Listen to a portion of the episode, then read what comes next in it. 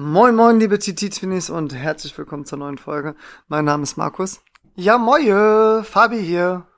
Und zusammen sind wir Twins Talk Table Tennis. Brudi, was geht ab? Jo, was geht?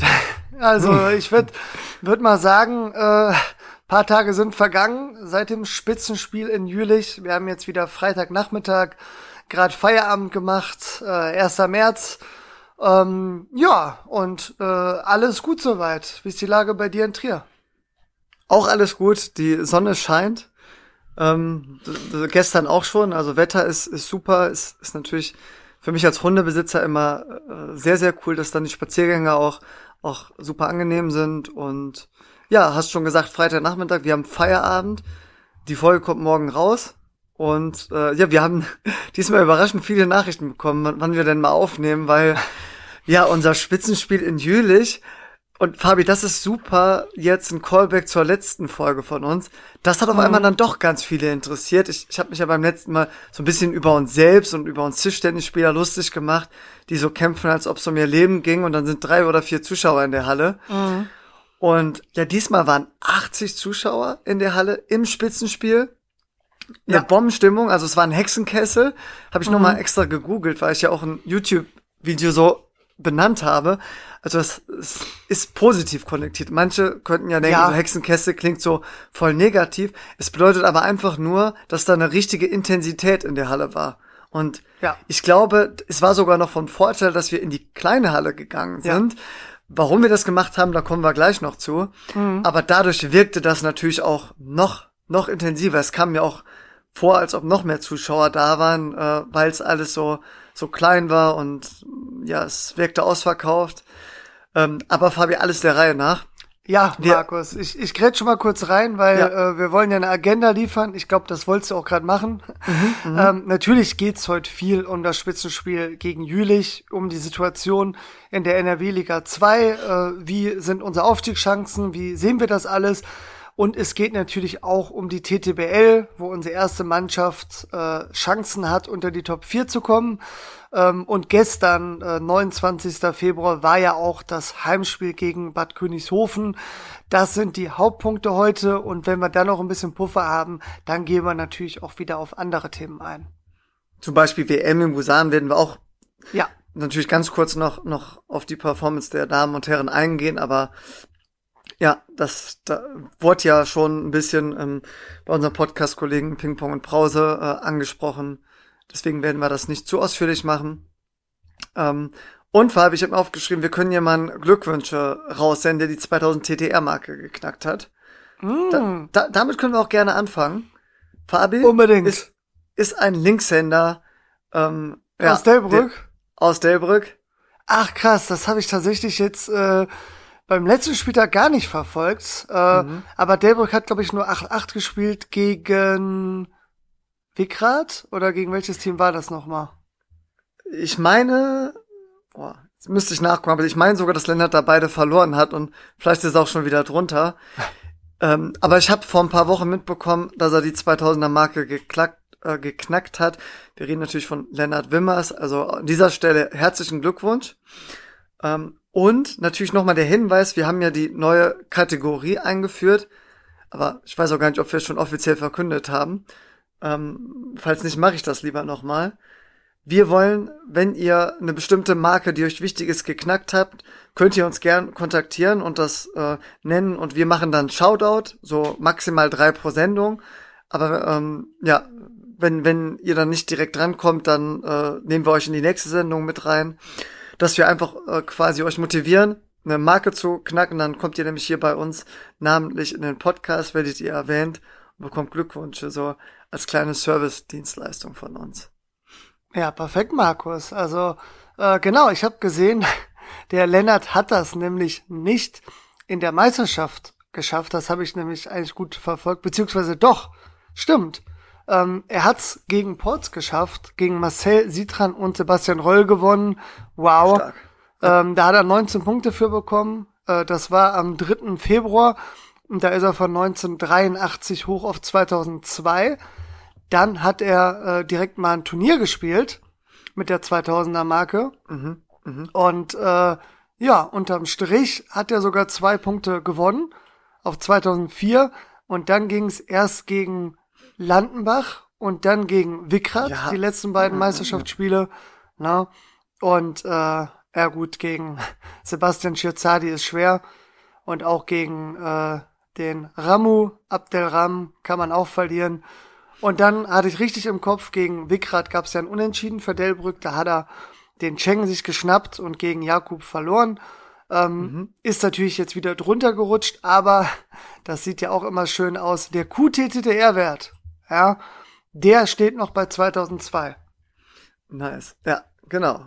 Ich würde sagen, äh, belassen wir es äh, damit und kommen jetzt zu, zu unseren Spitzenduellen. Wir hatten ja zwei. Klar, das gegen Jülich war natürlich das absolute Spitzenspiel, erster gegen zweiter. Ja. Aber davor die Woche haben wir ja gegen Refrat 2 gespielt und die sind auf dem Papier im Prinzip genauso gut wie Jülich und wir, wenn sie komplett spielen. Ja, ja da gehe ich voll mit. Tabellendritter und äh, wir waren richtig motiviert. Es war ein Heimspiel, wo wir beide persönlich auch noch immer besser spielen als auswärts. Und ja, zu, zu unserem Glück und zu Pech von Refrat äh, gab es dann eine äh, Krankheitsfälle zwei Tage vorher und die sind mit drei Mann Ersatz angetreten, aber mhm. immerhin, Jugendförderung wird in Refrat groß geschrieben mit, mit drei Jungs, die zusammen deutscher Mannschaftsmeister bei der Jugend wurden. Ich meine sogar letztes Jahr, also sind die amtierender deutscher Jugendmannschaftsmeister, die sich auch gut verkauft haben, aber natürlich dann äh, ein bisschen überfordert waren in, in der NRW-Liga. Und ja, Fabi, da kann man sagen, waren, waren wir zwei richtig gut drauf haben auch äh, im, im Doppel gut gespielt. Ich habe zum ersten Mal mir den Jakob Eberhardt äh, geholt. Ähm, und ja, als Team haben wir 9-2 gewonnen. Mhm. Und dann eine Woche später stand es dann an. Das Spitzenspiel gegen Jülich, was auch kurz davor war, gar kein Spitzenspiel zu werden, denn Jülich hat mit zwei Mann oder drei Mann Ersatz gegen Prüfochem gespielt. Ja. Und äh, ich glaube drei, drei Ersatzspieler waren es sogar. Ja. Äh, die hatten nämlich auch Krankheitsprobleme. Und das haben die so eben 9-7 gewonnen. Mhm. Äh, und besonders hervorheben möchten wir das obere Parkkreuz, was alle vier Spiele im fünften Satz gewonnen hat. Ja. Und ja, wenn zwei davon weggehen, dann haben die das Ding verloren und ja, dann, dann wären wir äh, trotz, trotz der Niederlage äh, weiterhin Tabellenführer gewesen. Aber ja. Fabi hätte, wenn und aber, ist, ist alles egal. Ja, es war so, dass wir punktgleich waren und deswegen war es dieses Spitzenspiel. Und wir wollen uns auch heute mal die Zeit nehmen, denn wir wissen, wir haben ja so ein paar Hörer aus, aus der NRW Liga 2. Wir haben sogar welche aus, aus Jülich. Zum Beispiel den Jonas Hamers, den wir hier ganz lieb grüßen wollen. Ja. Ähm, der ja auch wahrscheinlich mit Freuden das Spiel gegen mich sich schon angeschaut hat. Und ja, das, das war einfach ein, ein Spiel, wo man, ja, wo man sich im Prinzip schon seit Monaten äh, drauf gefreut hat. Und ja, wo wir erstmal froh waren, dass alle von uns äh, ja zumindest körperlich fit waren, keiner war krank. Ähm, und ja, dann war ein bisschen bitter für Jülich, dass die ohne Marc Preuß spielen mussten, der, der leider äh, angeschlagen war. Nochmals gute Besserung an dieser Stelle an, an Marc. Auf jeden Fall. Übrigens, ja? im Vorfeld hatte ich noch ein bisschen mit Jülich gequatscht. Der mhm. Marc hatte wohl auch Schulterprobleme. Ähm, und dann halt noch, äh, ja, gesundheitlich nicht ganz fit. Äh, das heißt, es gab zwei Gründe, warum ähm, er nicht einsatzbereit war. Wir wünschen für beides gute Besserung. Gerade Schulter kann sich natürlich ziehen, aber wir drücken die Daumen, dass er schnell wieder einsatzbereit ist. Nicht nur in der NRW-Liga, der gute Marc, der wird ja auch in der dritten Liga öfter eingesetzt und zuletzt auch überzeugend, kann man sagen. Absolut. Ich meine, letzten drei Spiele hat er gewonnen. Ähm, ja, im, im, im Nachgang haben wir ja beim Augenzwinkern gesagt, äh, schade, dass er nicht dabei war, weil er im Hinspiel ja. beide Einzel verloren hat und auch noch das Abschlussdoppel. Aber Absolut, Markus. Übrigens, aus Spaß ja. hatte Jülich äh, denselben Witz gebracht, den wir immer äh, bringen, wenn einer von uns 0-2 spielt. Die haben auch gesagt, ja, äh, genau, also Schulterprobleme, jetzt auch ein bisschen krank und außerdem natürlich auch taktisch, er hat, äh, er hat beide Einzel verloren. So, Genau, aber Fabi, wir, wir sind schon voll im Nerd-Talk drin. Fang, fangen wir ein bisschen chronologisch an. Ja, ja. aber noch, noch die, letzte Ergänzung. Mhm. Äh, du hast hervorgehoben, Brühl Fochem gegen Jülich, vorletzte Meisterschaftsspiel. Vier mhm. Spiele oben, alle im fünften Satz. Ja. Und dann gab es auch noch vier Doppel für Jülich. Na, also muss, muss man mal überlegen. Stimmt. Ne, wie Stimmt. das lief. Und da noch die Frage an Brühl Fochem. Ähm, ja, Einser Doppel, Adrian Marius, natürlich ein gutes Doppel, keine Frage. Aber mhm. auch Daniel Porten mit Adrian hat ähm, zumindestens ein Doppel schon gespielt und das gewonnen. Ähm, das wäre natürlich auch eine Alternative gewesen. Aber du sagst auch hätte, wenn und aber. Äh, ob die am Ende ein Doppel gewonnen hätten, weiß man auch nicht. Ähm, aber Fakt ist, für Jülich natürlich Wahnsinn, vier Doppel zu holen. Das ja. kommt selten vor. Und äh, wenn es am Ende 9-7 ausgeht, natürlich umso wichtiger. Absolut. Vier Doppel und oben vier Punkte. Ne? Das ist wirklich sehr, sehr stark. Yes. Genau. Ja, mein Lieber. Also, um das ein bisschen einzuordnen, äh, für, wir haben ja glücklicherweise nicht, nicht nur Hörer aus der äh, NRW Liga 2, sondern aus, aus ganz Deutschland. Wir hatten ja schon aus sogar China, haben wir ja auch gesehen, aber auch schon aus, aus dem Norden und aus dem Süden ein paar nette Nachrichten bekommen. Und äh, ja, es verfolgt ja auch nicht jeder nur meinen YouTube-Kanal und, und sieht ja die Spiele. Also, wir haben ja das Projekt Aufstieg in die Oberliga ausgerufen. Und äh, ja, sind, sind mit einer äh, guten Mannschaft angetreten und so auf dem Papier, wenn es nur um die TTR-Punkte geht, kann man, glaube ich, schon sagen, sind wir mit ein bisschen Vorsprung das beste Team. Mhm. Ähm, aber wir wissen ja, TTR-Punkte sagen auch nicht alles aus und Jülich und Refrat haben ähnlich viele TTR-Punkte. Ja. Und auch Landenbach und Ronsdorf, wenn die komplett spielen, sind äh, TTR-mäßig auch nicht, auch nicht so weit ja. weg von uns. Ja. Und Delbrück äh, ist, um es noch vollständig zu machen, ist eine Mannschaft, die da spielen normalerweise ein paar über ihre, also über ihren TTR-Wert und die können auch jede Mannschaft ärgern. Mhm. Also es ist ein richtig spannender äh, Wettkampf um, um, um den ersten Platz in unserer Liga. Und ja, wir haben in der Hinrunde äh, gegen Jülich ohne dich gespielt. Ja, das und war das einzige Spiel, was ich in der kompletten Saison bis jetzt äh, krankheitsbedingt gefehlt habe. Genau. Und da haben wir, äh, haben wir schon gedacht, wir waren noch ohne Punktverlust. Die hatten gegen Ronsdorf verloren. Aber wir haben, da haben die auch, glaube ich, ohne 1 und 2 gespielt, ohne Marc und Jonas. Und da habe hab ich auch schon bei der Begrüßung gesagt, okay, wenn ihr komplett spielt, sehe ich euch mit uns als stärkstes Team der Liga. Und dann gab es auch ein leistungsgerechtes 8-8. Ja. ja. Und äh, dann haben die tatsächlich kein Spiel mehr verloren, sind bei diesen minus drei Punkten geblieben. Und wir haben ja dann nochmal gegen Landenbach tatsächlich äh, verloren, das letzte Spiel in der Hinrunde. Und somit hatten wir auch drei, drei Minuspunkte. Ja. Und genau. Genau, das, das mal so als Einordnung. Ähm, das, ihr mögt uns entschuldigen, dass wir heute wirklich sehr ausführlich über unsere Mannschaft sprechen, weil es einfach, ja, was ganz Besonderes war, nochmal sich so anzufühlen, als ob als ob es mehr als fünf Leute interessiert, wie, wie man am Wochenende gespielt hat. Ähm, und das war dann wirklich so, dass wir gedacht haben, okay, wir haben noch ein paar schwierige Spiele. Äh, wir haben schon gegen Delbrück gespielt, wir haben gegen Refrat gespielt. Und äh, Jülich hatte auch ein paar schwere Spiele, die haben auch gegen Ronsdorf gespielt. Aber es kann sein, wenn wir das alles gewinnen, Jülich das alles gewinnt, dass es zu diesem Showdown kommt in Jülich. Mhm. So. Und da haben wir gedacht, okay, Freunde, wenn wir es aber schaffen, dass unser Fabi äh, nicht krank ist, sondern komplett ist, ähm, und die komplett sind, dann kann es wirklich zu diesem 50-50-Spiel, zu dem Showdown kommen, wo wir auf dem Papier leichter Favorit sind, aber wo man sagen muss, äh, auswärts spielen wir alle nicht so gut. Ähm, deswegen so ein 50-50-Spiel. Und das hätte fast nicht stattgefunden, oder Fabi? Ja, das war wirklich äh, Wahnsinn. Und äh, da kannst du gern mal mit den Einzelheiten beginnen. Genau. Wir waren natürlich äh, fett wie Fritten heiß. Äh, nee, heiß wie, wie Frittenfett. Und äh, ja, waren natürlich anderthalb Stunden äh, vor, vor Anpfiff in der Halle. Und äh, ja, da, da haben wir unsere Jacke gar nicht erst ausgezogen, oder? Nee, Nee, und du hast zufällig noch dein Thermometer dabei, weil in das, ich glaube, das war auch das letzte Auswärtsspiel, ja, genau, Heimspiel so, Refrat, davor Auswärtsspiel Grevenbruch und da wurden wir vorgewarnt, ähm, dass es kalt werden könnte und war es mhm. auch. Ich glaube, am Ende waren es ja die 15,1. Hatten wir ja schon mal mhm. im Podcast gesagt. Mhm. Ähm, schwierige Bedingungen, haben wir uns aber irgendwie mit arrangiert und auch Leistung gebracht. Übrigens, ganz kurz am Rande noch, Grevenbruch hat ja wirklich keine gute Hinrunde gespielt, wissen die auch selber, dass sie da unter ihren Möglichkeiten waren. Aber Markus, ja. in der Rückrunde stehen die auf Tabellenplatz 6 mit 6 zu 4.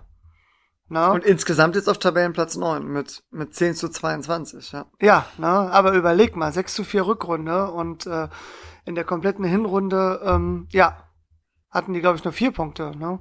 Also das, das zeigt auch, ähm, wieder wie ausgeglichen die Liga in vielen Bereichen ist. Und äh, ja, auch Jülich muss noch gegen Revenbruch, glaube ich. Mal sehen, was da noch geht. Absolut. Ich finde das auch total spannend, weil in unserer Liga auch viel Tagesform ist. Jeder kann jeden schlagen. Ja. Und äh, ja, das auch schon, wenn wir gleich auf unser Spiel gegen Jülich ähm, eingehen, da hätte auch fast jede Partie anders laufen können. Das ist so. Genau. Ja. Okay. Also, aber um das, um das noch vollständig zu machen, für die ganzen TT-Twinnies, die, die neu sind in unserer, in unserem äh, kleinen Tischtennis-Podcast und die letzte Folge nicht gehört haben. Also, es ist tatsächlich so, Tischtennis ist eine Sportart, wo es leider nicht so viele einheitliche Regeln gibt zwischen der ersten Liga und der letzten Liga. Mhm. Es, es fängt schon ja an mit, mit den Anzahl der Spieler. Ja, also holen wir mal ganz weit aus. Wir, wir, wir haben ja heute nicht, nicht viel auf der Agenda. Dann ist und wir wissen ja, es gibt ja auch welche, die spielen kein Tischtennis, die uns hören. Ja? Mhm. Einfach weil, äh, weil sie es spannend finden, ähm, uns zuzuhören und uns persönlich kennen. Also, lehnt euch zurück, schnappt euch jetzt euer Kaltgetränk oder schwingt den, den Putzlappen oder äh, fahrt entspannt weiter. Und zwar ist das so im Tischtennis, die, die erste Bundesliga ist, ist ausgegliedert. Ja, mhm. es nennt sich TTB, TTBL, Tischtennis Bundesliga. Und die können so ihre, ihre ganzen eigenen Regeln machen. Mhm. Und die haben sich entschieden, Freunde, wir machen Dreiermannschaft. Ja. Ich will jetzt nicht genau aufs Spielsystem eingehen, kommen wir vielleicht noch zu. Aber damit ihr es mal gehört habt, dann zweite Liga bis Oberliga, die machen Vierermannschaft. Ja. Mhm. In der ersten Liga, komm, ich gehe doch drauf ein, das, damit, damit man mal sieht, wie, was da für ein Kuddelmuddel drin ist. So, in der ersten Liga gewinnt das Team, was zuerst drei Punkte erreicht hat. Ja. Es ist so, man stellt einen Spitzenspieler auf, der macht zwei Einzel, dann Nummer zwei und drei, die machen jeweils ein Einzel und dann gibt es noch ein Doppel. Da darf dann nicht mehr der Spitzenspieler drin äh, spielen. Ja, das heißt, es kann 3-0 ausgehen, 3-1 oder 3-2. Und dann gibt es noch die Sonderregel, dass man nach der Pause sogar den Spitzenspieler auswechseln darf. Ja. Das mal so als Einordnung für die erste Bundesliga. Bei der zweiten Bundesliga sind vier Spieler und da werden am Anfang zwei Doppel gespielt und danach acht Einzel. Ja, das heißt, es geht bis zehn und da wird auch jedes Spiel ausgespielt. Die Mannschaft gewinnt, die zuerst sechs Spiele gewonnen hat. Es kann also äh, 6-4 ausgehen, es kann aber auch 10-0 ausgehen, weil es bei sechs nicht aufhört. Genau. Und jetzt unsere Liga, wir sind ja sechste Liga, NRW-Liga, da sagen die, Leute, machen wir Sechsermannschaften. Ja, da wird am Anfang drei Doppel gespielt, dann zwölf Einzel und falls es dann 8-7 steht, gibt es nochmal ein Abschlussdoppel. Ja, also 16 Spiele, aber da sagen die, wenn ein Team neun Punkte hat, ist Feierabend. Da wird nicht zu Ende gespielt. So. Und dann, damit es auch noch äh, ja damit auch der Föderalismus im Tischtennis Einzug findet, sagen manche Tischtennisverbände jetzt, Freunde, auch die sechste und siebte Liga sind jetzt Vierermannschaften. Zum Beispiel hier in Rheinland-Pfalz, ja, wo, wo ich ja in Zeven trainiere. Oder in Hessen müsste es jetzt auch so sein. Beim, mhm. ähm, in der Hessenliga, ja. Und, und auf äh, Kreisebene gibt es teilweise auch mhm. Vierermannschaften, ne? Ja, und da gibt es auch noch einheitliche da gibt's, meine ich, sogar auch noch Spielsysteme, wo, wo manche äh, drei Einzel machen pro Spiel.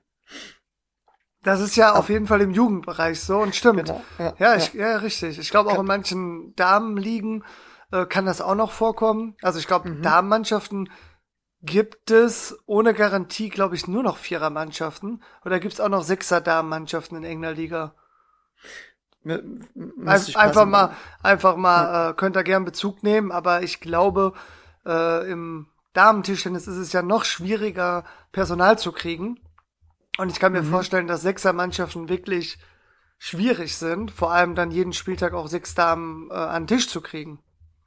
Ja, das ist, ist ja leider so. Generell im, ist es im Tischtennis so wie auch in anderen Sportarten, dass der äh, Trend eher in die falsche Richtung zeigt. Es wird nämlich immer weniger Vereinsspieler und äh, ah, ich krieg die Statistik nicht mehr so ganz aus dem Kopf hin, aber ich meine, es waren noch so 800, 850.000 1990 oder so und mittlerweile sind wir bei unter 600.000.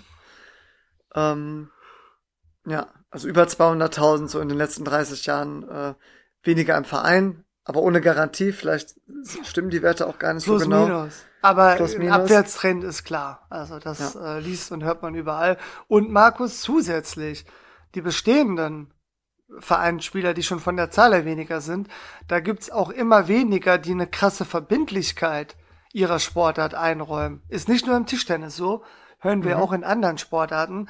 Das heißt, wenn dann gefragt wird, yo, äh, macht ihr alle Spiele mit oder gibt es krasse Gründe, warum ihr ein, zwei Spieltage aussetzt, wegen einer Hochzeit zum Beispiel oder irgendeinem besonderen Anlass, dann schreiben auch viele in die WhatsApp-Gruppe, jo, plan ich mal für die Hälfte ein. Aber dann ohne jetzt Begründung, so, da ist eine Hochzeit, da ist ein wichtiger Geburtstag, da war auch irgendein wichtiger Termin, sondern einfach pauschal. Und teilweise nennen die auch keine Termine im Voraus, sondern sagen, äh, ja, ich entscheide das so drei Tage vorher. Ne, so nach dem Motto auch, wenn da jetzt was Cooles kommt, dann will einer einen Spieleabend machen oder will einfach nochmal nett essen gehen mit der Partnerin oder dem Partner. Äh, dann schreibt man drei Tage vorher, nee, äh, hab jetzt andere Pläne, bin raus. Oder wenn man feststellt, ach, ich habe wirklich Zeit am Wochenende und hab Bock zu spielen, dann schreiben die drei Tage vorher rein, ja, kannst du mich einplanen? Und für Mannschaftsführer ist das natürlich eine Katastrophe, weil man dann äh, mit ein paar Tagen Vorlauf auch kaum Ersatz kriegt. Denn wer hat drei Tage vorher einen Freitagabend oder Samstagabend oder einen Sonntag noch nicht verplant? Und äh, früher war das noch so, gerade bei den äh, älteren Spielern, man hat verbindlich zugesagt im Vorfeld und die Termine waren gesetzt.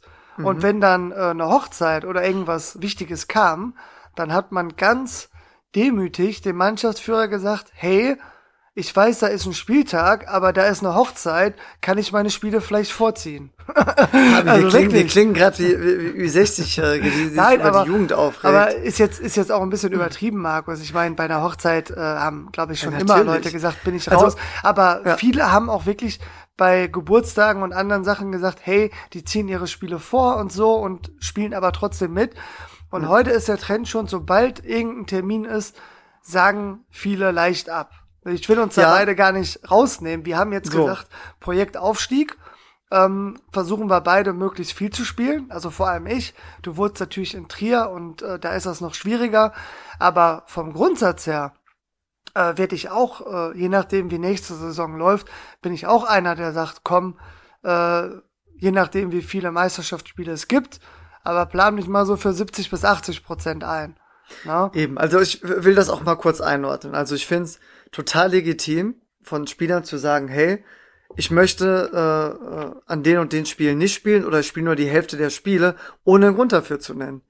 Also mhm. wenn man das am Anfang der Saison kommuniziert, wenn man einfach sagt, äh, am Wochenende will ich nicht nur Tischtennis spielen, sondern ich habe auch während der Saison noch andere Interessen, finde ich das absolut in Ordnung und transparent das zu kommunizieren. Klar, ich habe es natürlich selber auch auch so gemacht, mhm. aber auch wenn wenn das andere machen, die die in der Nähe wohnen und einfach von der Prio her sagen, hey, Tischtennis macht mir Bock, ist mir wichtig, aber Tischtennis ist nicht alles und am Wochenende habe ich will ich mich um meine Kinder, meinen Hund oder meine Partnerin kümmern oder ich will auch einfach mal Zeit für mich haben. In hey, der Reihenfolge. So, ist, ist total legitim und das Wichtigste ist nur, dass ein Mannschaftsführer Planungssicherheit hat. Das, mhm. das andere, und da gebe ich dir vollkommen recht, ist dieses spontane, sozusagen so, ja, plan mich mal für alle Spiele ein, aber ich schreibe dir immer noch ein paar Tage vorher. Das ist Gift und das finde ich auch total unkollegial, mhm. weil vor allem der Mannschaftsführer gegenüber, der hat dann den ganzen Stress, sich drum zu kümmern, aber auch die Mannschaft, die, äh, die sich all den äh, Termin frei halten und je nachdem, an welcher Position der ist, auf einmal merken, okay, äh, sie haben Schwierigkeiten dann doppelt äh, zu, zu stellen, das Spiel zu gewinnen und ja, hatten sich eigentlich schon äh, darauf gefreut, mit, mit dem zu spielen. Das, das ist, geht natürlich gar nicht. So. Mhm. Ähm, aber grundsätzlich finde ich das auch veraltet, davon auszugehen, äh, dass, dass man sagen muss, okay, ein Tischtennisspiel ist heilig und äh, außer einer Hochzeit kann da nichts kommen oder ein runder Geburtstag, sondern es ist auch total legitim zu sagen, hey, ich habe sehe, ich habe vier Wochenenden hintereinander immer Samstagabends ein Spiel.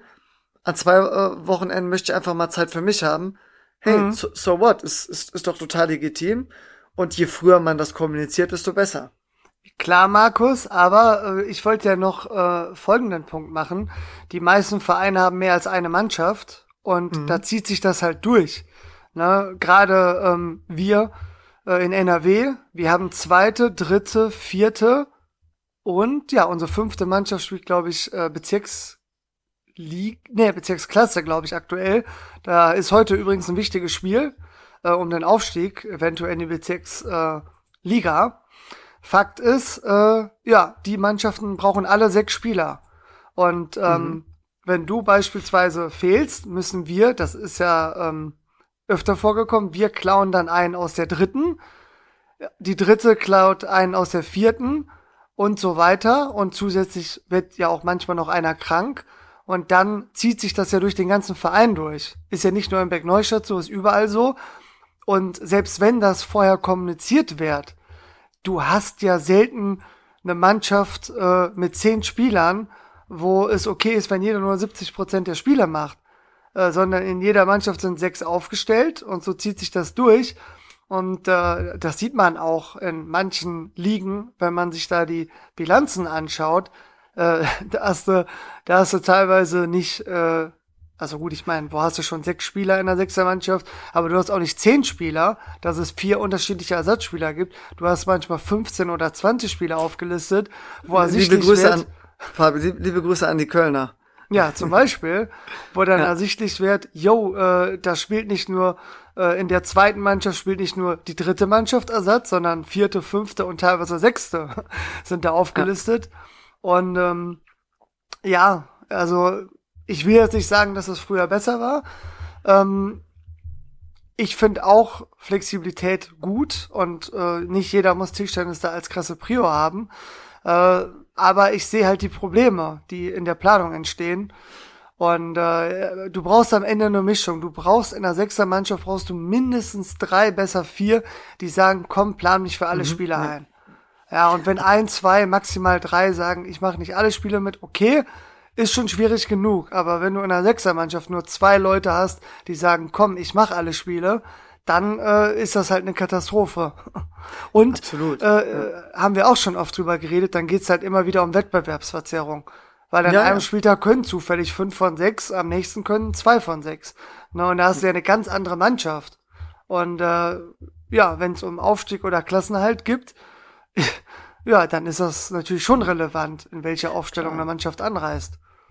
Übrigens, also, äh, ja, müssen wir jetzt natürlich ganz klar nochmal sagen, ähm, Refrat äh, hatte zwei Tage vor unserem Match eine richtig gute Mannschaft. Ja. Mhm. Und dann ähm, sind halt krankheitsbedingt drei ausgefallen und dann so. äh, natürlich waren wir klarer Favorit. Äh, und klar, wenn die jetzt gegen Jülich zufällig ähm, dann in Bestbesetzung spielen, weil alle fit sind und Bock haben und gewinnen gegen Jülich, klar, äh, für Jülich wäre das ja auch eine Form der Wettbewerbsverzerrung, aber am Ende ist es einfach Zufall und Pech aus deren Sicht. Ne, da, da, da hat ja keinen Einfluss drauf. Also das, ne, das äh, ist ja selten eine bewusste Entscheidung. Also wenn ja. ich gucke, wir mussten teilweise in der Verbandsliga und Landesliga Spiele abschenken.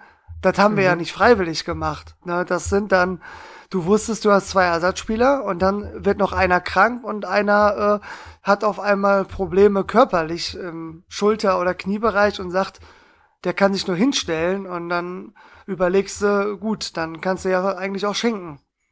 Ja, Na, klar, und, und so weiter. Zwei, Aber jetzt zurück zum Spitzenspiel.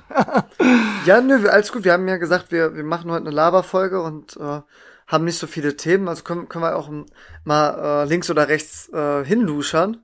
Ähm, deswegen, ich würde auch gerne noch was zu sagen. Und zwar, hör mal, hör mal, Mignon. Ähm, ich find's ja auch besser, wenn man so mit einer eingeschworenen Truppe spielt und man, man hat die gleichen Doppel, man äh, geht Thema zusammen Kriftel. essen. Ja, ja, Kriftel ist gut. Auch unsere jetzige Mannschaft mit den äh, jungen Senioren, den jungen Wilden. Ähm, ja. Ja, das ist super, auf die ist Verlass. Das, äh, da gibt's halt nicht ständig mal rumtelefoniere oder nochmal nachgefrage, sondern die kommunizieren am Anfang, wann sie spielen und wann nicht. Und mhm. da, äh, wenn die nicht gerade mit Fieber im Bett liegen, dann spielen die, die, die spielen ja auch mit einer leichten Erkältung oder mit, mit ein bisschen Wehwehchen. Und das finde ich auch super gut. Ähm, mhm. Und ich glaube nur, dass, äh, dass das so gerade in den unteren Mannschaften und Ligen, ähm, dass das schwierig ist, so gerade bei Sechsermannschaften. Ähm, so, ich sag mal, Verbandsliga geht noch gerade so, aber ab Landesliga und dann, äh, weiß ich gar nicht, ob das jetzt Bezirksoberliga ja, heißt oder gut, so. Ich nehme auch immer noch die alten Bezeichnungen. Äh, ja. Ist auch schwierig, aber, sich das äh, ganze neue Vokabular dann anzuhören. Aber, aber sagen wir einfach mal so ab 8. Liga bis bis 14. Liga. Ja. Wobei gefühlt in den untersten drei sind die heiß wie Frittenfett. ja. So, diesmal habe ich es richtig gesagt. Und das, da wollen die wahrscheinlich auch alle spielen. Aber ansonsten ist es ja so, ist ein Hobby, weil du trainierst dann vielleicht ein, zwei Mal die Woche, wenn überhaupt, oder machst nur die Spiele mit und hast dann noch, ja, Tischtennis vielleicht als Prio Nummer 5 oder 10. Und ja, da brauchst du eigentlich, und das haben wir ja auch so im Verein, so in den unteren Mannschaften, hast du nicht sechs Spieler gemeldet, sondern da hast du dann eher 10 oder 15 gemeldet. Mhm. Und das ist halt für einen Mannschaftsführer natürlich wirklich sehr, sehr schwierig und aufwendig. Mhm. Ähm, genau. Aber wenn du natürlich dann drei Mannschaften hast nur mit sechs Spielern und dann macht einer nur die Hälfte der Spiele oder ein zweiter oder ein dritter, dann ist das natürlich immer richtig, richtig schwierig. Ähm, ja. ja, aber das ist, ist glaube ich, etwas, was, was in Zukunft eher mehr wird als weniger. Mhm. Und äh, ja, wir, wie gesagt, ich kann, kann, kann auch die Spieler verstehen. Und äh, ja, ich glaube, das Problem ist einfach, dass, dass es immer weniger Tischtennisspieler gibt, die, die jedes Spiel machen wollen, gerade in unteren Mannschaften und ja, da dann die Balance zu finden als Verein, äh, ja, das zu akzeptieren, aber auch gleichzeitig äh, nicht, nicht mit fünf Mann anzutreten oder mit einem aus der zehnten Mannschaft, der sich einfach nur hinstellt und abgeschossen wird, ist, ist immer schwierig. Mhm. Ja, ja, nur, nur als äh, letzte Ergänzung. Äh, wir als CCC Schwalbebeck Neustadt äh, sind ja auch ein stolzer Verein, der in der ersten Liga spielt und, und ist natürlich auch unser Image wichtig und trotzdem mussten wir in den letzten Jahren öfter Mannschaften zurückziehen, mhm. was mhm. immer schlecht ist. Das will kein Verein. Das will niemand, das und will wir, keiner. Wir, wir natürlich erst recht nicht, äh, weil wir wissen, äh, was das für eine schlechte Imagewirkung hat und Außendarstellung und ähm, ja, es war immer ein Kampf und äh, viele engagierte Personen, auch in den unteren Mannschaften, haben geguckt, was ist möglich und ja, aber es ließ sich dann die paar Male nicht vermeiden. Da kamen dann auch wirklich so individuelle Dinge zusammen. Nicht nur, dass genau, Leute mal krank waren, dann hat einer äh, hatte ein Haus gekauft, musste viel renovieren, ja, hatte dann am Wochenende äh, auch viel mit Handwerkern zu tun, kam dann nicht weg. Äh, ein ja, anderer hatte genau, eine wichtige genau. Fortbildung und, und, also, und da kommt so viel zusammen immer. Ja, müssen jetzt nicht auf alles angehen, aber Fakt ist, das war nicht im Vorhinein absehbar.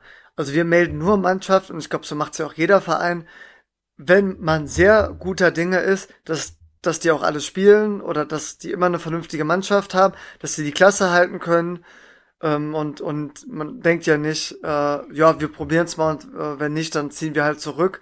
Sondern da kommen dann immer ganz viele Umstände zusammen, die man nicht hätte kommen sehen können. Mhm. Und ja, das ist für, fürs Image blöd, das ist für die Spieler blöd, wobei manche Spieler dann ja auch so angefressen sind, dass sie einfach froh sind, diesen Stress am Wochenende. Weil das ist ja, du willst Tischtennis spielen und dich nicht darum kümmern, dass, dass, dass man ohne zwei Leute spielt und ob doch noch irgendwer spielen kann. Das, das ist halt wirklich sehr, sehr nervig. Ja, ja, genau. Also noch die letzten zwei Punkte. Also die paar Spieler, die sagen, die machen jedes Spiel und dann immer mit anderen Mannschaftskollegen spielen und viele Ersatzspieler äh, können ja auch nicht gewinnen. Also, ne, wenn wir in der zweiten Mannschaft mit Ersatzspielern aus der fünften oder sechsten anreisen, steht schon fest, die können vielleicht ein paar coole Ballwechsel liefern, aber einen Punkt können sie eher nicht beisteuern. Und das äh, ist für die Stammspieler dann auch oft frustrierend, gerade wenn am Ende dann verloren wird. Ähm, mhm. Und die Frage ist ja, wie geht man damit um? Und ich persönlich äh, bin mittlerweile so, dass ich sagen würde, yo, lass einfach tendenziell immer eine Mannschaft weniger melden. Ne? Das heißt, wenn man, wenn man äh, sieben Mannschaften meldet und es gibt immer Probleme und eine zieht zurück, hey, wir melden nur noch sechs Mannschaften. Mhm. Ne? Und ich glaube, das wäre auch meine Empfehlung für die meisten Vereine, äh, immer eine Mannschaft weniger melden, als vielleicht auf dem Papier möglich wäre, manchmal vielleicht sogar zwei weniger melden, denn es kann so viel passieren und so schnell entsteht Personalnot und das zieht sich ja dann durch alle Mannschaften durch. Und ähm, ja, und ich bin mittlerweile auch einer, ich würde mich in der Mannschaft auch an Position 7, okay, es macht eigentlich keinen Sinn, ich würde mich dann in der äh, nächsten Mannschaft vielleicht dann an eins oder zwei melden lassen und wäre dann einer, so äh, plan mich für die Spieltage ein, aber wenn zufällig alle beisammen sind, dann setze ich auch aus und dann mache ich mhm. spontan was anderes. So, ähm, ja. ne, dass du dann eher zu viele Leute hast äh, und dann im Zweifel, wenn wirklich mal alle können, dass äh, es ein oder zwei Spieler gibt, die dann immer aussetzen. Ich meine, in mhm. der Praxis spielen die wahrscheinlich trotzdem 80 Prozent der Spieler mit, weil irgendwer fällt immer aus. Aber mhm. das ist nur meine Empfehlung, äh, weil das einfach für alle anderen viel, viel entspannter ist. Absolut. Komm, Fabi. äh, bevor wir, bevor wir jetzt dann wirklich zum Spitzenspiel kommen, äh, da hatten wir ja eine Bezugnahme zu, zu, ich sag mal, die, die Leiden eines Mannschaftsführers in heutigen Zeiten. Genau. Ähm, und da wurde, wurde das im Prinzip auch so gesagt. Ja. Und ich glaube, viele Mannschaftsführer fühlen das auch, was wir gerade sagen. Und äh, es gibt wahrscheinlich auch viele junge Spieler oder auch mh, hm, Hobbyspieler, die aber auch fühlen, hey, äh, ich habe, äh, ich will mich ja nicht so krass festlegen am Wochenende, sondern dann spielen, wenn ich, äh, wenn ich Zeit und Lust habe. Und vielleicht ist das für die aber auch mal spannend, dann zu gucken, wie, wie, wie das für einen Verein dann auch ja ist, wenn man dann ja immer äh, neu planen muss. Das, das ist, ist halt wirklich sehr, sehr schwierig. Und damit wollen wir es auch belassen, oder? Sonst dre drehen wir uns ja im Kreis, wir stimmen uns ja auch eigentlich, eigentlich grundsätzlich zu. Genau, fang, fang noch mal an, äh, weiter vom Juli-Spiel zu berichten. Ich würde die Kurzfassung erstmal machen und dann ausführlich. Die Kurzfassung, wir haben ja schon angedeutet, wir haben verloren, 7-9. Und Fabi, wie würdest du kurz beantworten, Woran hat es hier liegen? Jo, jo, jo, ich habe mir gerade einen Kaffee gemacht, hat gehofft, du überbrückst die Zeit. Aber wichtige Zwischenfrage. Ähm, erstmal Glückwunsch natürlich. Ja. Äh, aufrichtiges Glückwunsch an Jülich. Ja. Geiler Kampf, super Tischtennisabend und am Ende auch verdient gewonnen. Keine Frage. Ja. Äh, ich sag zwar verdient gewonnen, aber ich sag auch ein Unentschieden wäre auch nicht unverdient. aber so. egal. Ähm, ja, woran hattet ihr liegen? Äh, Grote, Grote. Na, Kann also, man, glaube ich, so auf den Punkt bringen. Da, da sind wir auch nicht zu so schade, das offen zuzugeben. Also auch von mir natürlich herzlichen Glückwunsch an Jölich. War, war wirklich ein tolles Spiel. Die haben, haben auch wirklich äh, viele Zuschauer in die Halle äh, gelockt, hätte ich fast gesagt. Ich glaube, man musste aber nicht locken, weil einfach klar, also sehr wahrscheinlich war, dass die einen Spitzentischtennis auf ganz hohem Niveau sehen können, mhm. was ja für manche Zuschauer attraktiver ist als, als TTBL weil ja. die Ballwechsel ja da auch einfach länger sind und mhm. äh, ja, man kennt die Spieler. Und wir haben es ja schon mehrfach angedeutet, 80 Zuschauer, die wirklich, ich sag mal, der siebte Mann waren für die. Ja, das ähm, sehe ich genauso. Die es auch wirklich einem schwer gemacht haben, äh, da reinzukommen, die es den Spielern aus Jülich einfach gemacht haben, so in Fokus oder in Flow zu kommen. Und ja, man kann wirklich sagen, an uns beiden hat's gelegen. Wir zwei haben nicht performt. Ja. Was, was äh, sehr, sehr bitter war, aber als faire Sportsmänner und als faire Verlierer gehört es auch dazu, anzuerkennen, dass, dass die Gegner auch an dem Tag einfach äh, sehr, sehr gut waren. Und ja, äh, ja mein Gott, im Sport, mal, mal verliert man, mal gewinnen die anderen. ähm, man, man kann nicht immer, kann nicht immer auf dem Punkt äh, topfit sein. Ähm, ja, genau. Vielleicht wollten wir teilweise auch zu, zu viel. Ja. Mhm. Ähm, genau. Und jetzt können wir, können wir wirklich sagen, gehen wir es mal durch. Ja, aber erstmal, ähm, ähm, genau, ja. also wenn wir sagen, es hat an uns gelegen, meinen wir damit, wir hatten sechs Einsätze, zwei Doppel hatten wir als mhm. Grote Grote und vier Einzel. Und äh, ich denk mal, im Schnitt holen wir die Hälfte der Punkte. Mhm. Äh, mal mehr, mal weniger. Äh, aber einer, ein Punkt von sechs möglichen, also einen holen wir, fünf gehen nach Jülich. Das ist sicherlich äh, ja, gefühlt in den letzten zehn Jahren, in denen wir öfter in der Mannschaft gespielt haben, eigentlich kann man die Jugend auch mit reinnehmen. Äh, ist sehr selten passiert, wenn überhaupt schon mal. Und ähm, ja, da muss man auch einfach sagen, da hat es Jülich uns sehr, sehr schwer gemacht, gerade auch in den Doppeln. Und jetzt kannst du chronologisch reingehen. Ja. Ich gucke mal gerade auf die Sendungsuhr. 40 ah, Minuten haben wir. Ganz mhm. entspannt. Genau, also ähm, ich fand, wie interessant das jetzt für jeden ist, wenn wir da Spiel für Spiel durchgehen. Ähm, Fabi, oder wollen wir so, so Doch, ich habe ich hab viele Bezugnahmen äh, bekommen, so ja, krasses stimmt, Spiel, ja. schade, woran halt hier legen. Ja, stimmt, er ist recht. und Hat, so. Ja. Und warum warum nicht und alle anderen können ja skippen. Ja, ich habe ja auch auch viele Bezugnahmen bekommen und das ist ja eigentlich auch auch schmeichelnd, dass dass so viele so unseren kleinen Aufstiegskampf verfolgen. Ähm, mhm. Genau, also es war wirklich auch jedes Spiel einfach richtig spannend. Es fing an, deren Doppel 1, mega eingespielt, Lukas Kneier und Mo, aka Mohamed Emin AK, mhm. gegen unser, ja, fast schon Spitzendoppel, auch wenn sie ganz oft an zwei spielen. Mhm. Nämlich, ja, doch, äh, also ist unser Spitzendoppel, Markus. Wir ja. müssen wir vielleicht nochmal dazu sagen, wir standen jetzt 8-0. Äh, mhm. Das heißt, ungeschlagenes Doppel und äh, Medik und Vlado hatten schon zwei Doppel äh, verloren. Trotzdem würde ich sagen, äh, sind die das beste Doppel in der Mannschaft. Ja, würde ich trotzdem sagen. Ja, weil die haben auch immer als Zweierdoppel gegen das Einserdoppel gespielt. Ja, und Aufschlag, Rückschlag äh, sind die einfach so erfahren, mhm. da sind die einfach besser als wir. Ja. Genau, die liegen schon 2-1 hinten. Ja. Drehen das Ding und gewinnen zu 8 im fünften und äh, bringen uns somit ein zur Entführung. Dann spielen wir gegen, gegen Jonas Hammers und Nico Tönnissen. Mhm. Und äh, ja, auch spektakuläres Spiel. Es geht in den fünften Satz. Da führen wir 7-4. Ja. Ha haben eigentlich ganz, ja, ganz gute Aussichten. Und dann mhm. dreht vor allem der Nicolo äh, richtig auf. Ja. Äh, Jonas ist halt ein sehr konstanter Spieler. Mhm. Und wir verlieren das Ding zu sieben. Die machen sieben Punkte in Folge. Ja. Was glaube ich, auch schon so mental so äh, vielleicht für uns dann schwierig war, das erste Doppel zu verlieren und dann nach einer Führung und dann auch noch im Spitzenspiel. Ja. Äh, gegen, und gegen Zweierdoppel. Ist schon, schon, schon sehr bitter. Ja. Auf jeden Fall. Und wir müssen an der Stelle nochmal betonen, äh, wir wollten alles auf Kamera aufnehmen für YouTube. Ach so, Denn die stimmt, Doppel ja. waren spektakulär, äh, hat man auch an der Zuschauerreaktion gesehen, aber Unsere technische Vorbereitung war äh, nicht gut. Ich habe meinen Speicherplatz nicht geprüft. Ähm, ja, deswegen beide Doppel sind relativ zeitnah abgebrochen. Ähm, mhm. Ja, vom ersten Doppel gegen Jonas und Nico war, glaube ich, der erste Satz drauf. Vom mhm. Abschlussdoppel war der erste Satz komplett drauf und der zweite Satz, glaube ich, bis 4-2. Ähm, wir überlegen, vielleicht zeigen wir es euch trotzdem, dass ihr ein Gefühl kriegt von dem Spiel, aber ja, grundsätzlich würde ich sagen, die Spiele hatten eine coole Dynamik, wurden immer spektakulärer ja, und spannender. Ja. Äh, ja, deswegen wäre gerade jeweils der fünfte Satz cool gewesen, vierter und fünfter Satz, aber sorry Leute, äh, wir äh, versuchen zukünftig äh, da mehr drauf zu achten. Ja. Und für, für die richtigen Nerds, ich bin mir nicht zu 100% sicher, ich meine, die haben auf T-Partition gespielt mit, mit TSB drei Sternenbällen. Ähm, oder warte nicht, was TSP?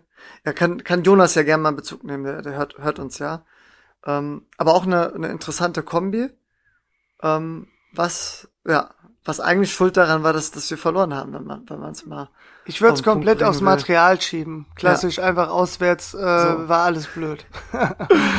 ja, genau. Auf jeden Fall stand es dann 1-1. Man kann sagen, beide Teams haben Break geschafft. Ja. ja. Und dann gab es unser routiniertes Dreierdoppel Boris und Nisi gegen äh, Jens Lindemann und Niklas Schröder. Ja. Und Fabi, der, der Name Jens Lindemann, der ist mittlerweile äh, sehr bekannt, ja. weil der, der Jens äh, tatsächlich ein junger Spieler ist, um die 20 würde ich schätzen. Mhm. Und äh, der hat, hat ja, äh, stand ja an fünf, wenn, wenn Marc Preuß mitspielt mhm. und hat hinten gar nichts verloren, meine ich. Und generell mhm. in der Mitte nur eins und irgendwie 16-1 gespielt in der mhm. Hinrunde und jetzt oben stand der 6-0 vor dem Spiel. Mhm. Hat auch schon in der dritten Liga ausgeholfen und Spiele gewonnen. Mhm. Also der hat einen, einen guten, ja, steile Karriere hingelegt. Mhm. Ähm, und der spielt mit dem Niklas Schröder zusammen, der schon im äh, Hinspiel gegen Nisi gewonnen hat, genau wie Jens Lindemann. Der hat im mhm. Hinspiel noch hinten gespielt. Ähm, da dachte ich mir, oh, das ist so ein 50-50-Spiel. Ähm, am Ende können es dann tatsächlich Boris und Nisi sogar 3-1 gewinnen. Und mhm. auch zu sieben der letzte Satz, also war nicht so knapp wie erwartet. Mhm. Und bringen unser Team wieder in Führung.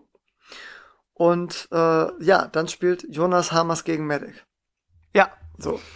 Und ja, komm, machen wir es ganz ausführlich. Im Hinspiel hat Medic den überrollt. Ja. Ja.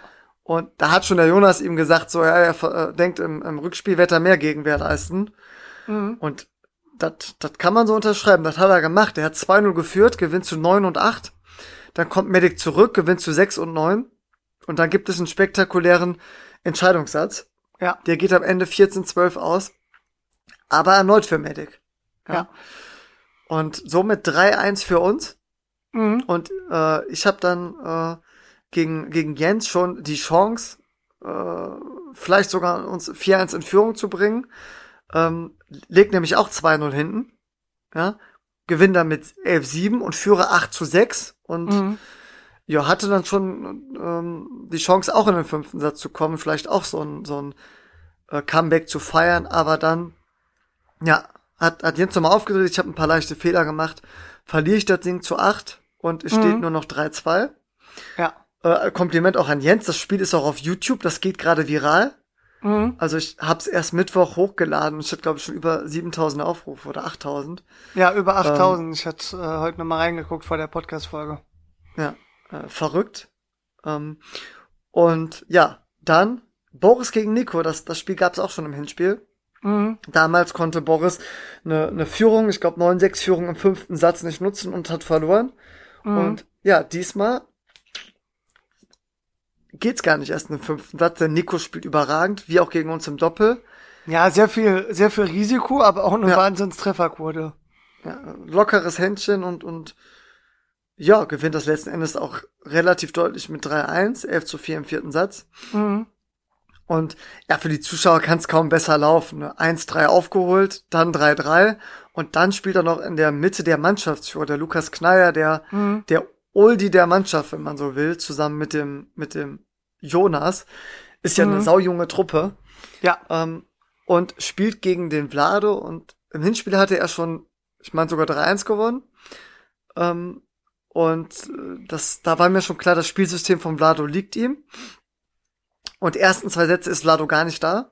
Gar mhm. nicht gut drin, macht viele einfache Fehler. Lukas trifft gut gewinnt der äh, Lukas dann zu 7 und 3. Und dann war Vlado aber zur Stelle, hat sich eingegroovt und führt 9 zu 3. Oh, okay, das habe ich gar nicht mitbekommen, dass er so hochgeführt hat. 9 zu 3, dann bin ich, ich habe ihn gekürzt schon, schon mental habe ich mir schon überlegt, was ich ihm äh, dann äh, in der Satzpause zu, für einen vierten Satz sage. Auf einmal steht's 9-9. Wann kam das Timeout? Ich meine, bei 9-6 oder 9-7 habe ich einen Timeout ja. genommen. Mhm. Ähm, bin, bin mir aber nicht mehr ganz sicher. Mhm. Und Fabi, dann geht das Ding 11-9 aus. Wahnsinn. Für Lukas. Er mhm. macht acht Punkte in Folge. Auch noch richtig cool, coolen Gegentops sind zum Schluss, meine ich. Ja, ähm, ja. So, äh, also dann 4-3. Ne, von 1-3 auf 4-3 für Jülich. Mhm. Und äh, dann kommt unser hinteres Parkkreuz, mhm. wo wir auf dem Papier bei äh, ähm, TTR-mäßig äh, ja beide Favoriten waren, also sowohl Nisi als auch du. Mhm. Aber auch jetzt nur leicht. Und ja, da war Verlass auf unser hinteres Parkkreuz. Ja, aber war, war jetzt auch keine klare Angelegenheit. Ja, ja, klar. Also es war, war alles andere als deutlich und Nisi muss auch nach einer 2-0-Führung in den fünften Satz. Mhm. Und gewinnt den auch hauchdünn mit 11 zu 9. Ja. Gleicht, gleicht somit aus zum 4 zu 4. Mhm. Und dann kamst du und du hast hast den Vlado noch getoppt. Mhm. Ne, so, ich habe Vlado getoppt. Du hast 2-0 geführt und dann 10 zu 2, mein Lieber. Ja, Ich ich habe hab nochmal nachgeguckt. Also erstmal vorab, ähm, Niklas Schröder hatte kein Problem damit, das Spiel aufzunehmen, aber hat gebeten, nicht zu veröffentlichen. Deswegen erfolgt da kein Video. Aber ich hatte selber noch mal mir angeschaut. Ähm, die ersten beiden Sätze waren 50-50, habe ich beide 11-9 gewonnen. Dann ist es sicherlich etwas glücklich, dann jeweils mit zwei Bällen zu gewinnen. Aber ab dem dritten Satz äh, war bei mir gefühlt der Knoten geplatzt. Äh, da hat alles funktioniert. Ich konnte wieder äh, gegenziehen. Ich konnte wieder im Aufschlag-Rückschlagbereich äh, echt gut platzieren. Und auf einmal führe ich 10-2. So. Na, das heißt, die Zuschauer haben auch alle gesehen, 2-0, 10-2. Gut, äh, schauen wir mal, was das nächste Spiel für Jülich bringt. Ja. Ja, Ich hatte mich auch schon gut aufgewärmt die ganze Zeit und Ja. äh, war ready, um, um in die Box zu steigen.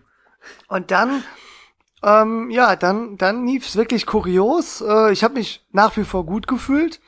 Ähm, aber äh, Niklas Schröder hat äh, mehrere Aufschlagvarianten und hat dann nochmal zwei eingestreut, mit denen ich mich nicht so wohl gefühlt habe. Macht, äh, ich glaube, sogar zwei direkte Aufschlagpunkte. Ja, egal, 10-4.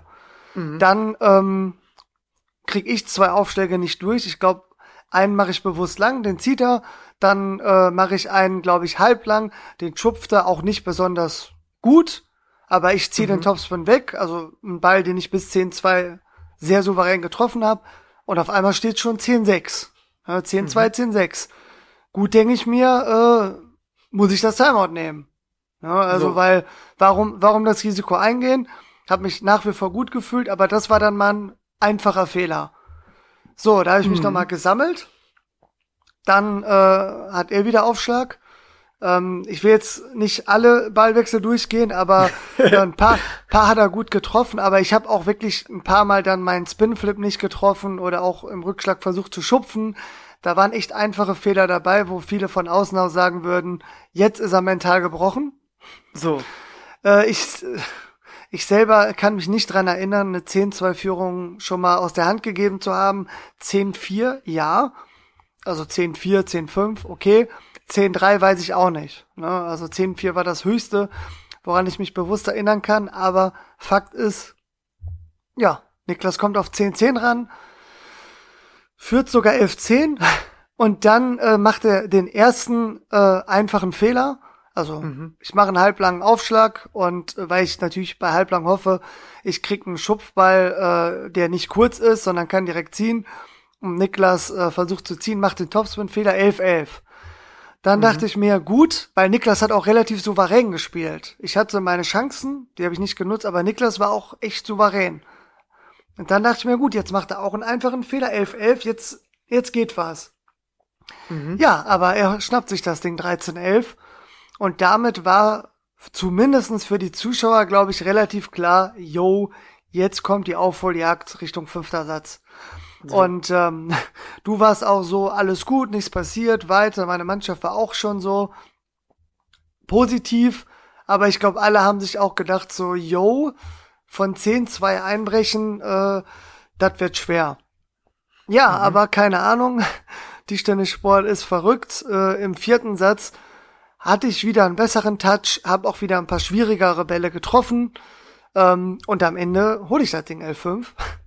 Na, sicherlich wäre das interessant bei YouTube zu sehen, die Unterschiede, wie ich bei 10-2 äh, in die Bälle reingegangen bin mit vermeintlich einfachen Fehlern und wie ich im vierten Satz dann wieder mutiger gespielt habe und äh, dann auch wieder mehr getroffen habe.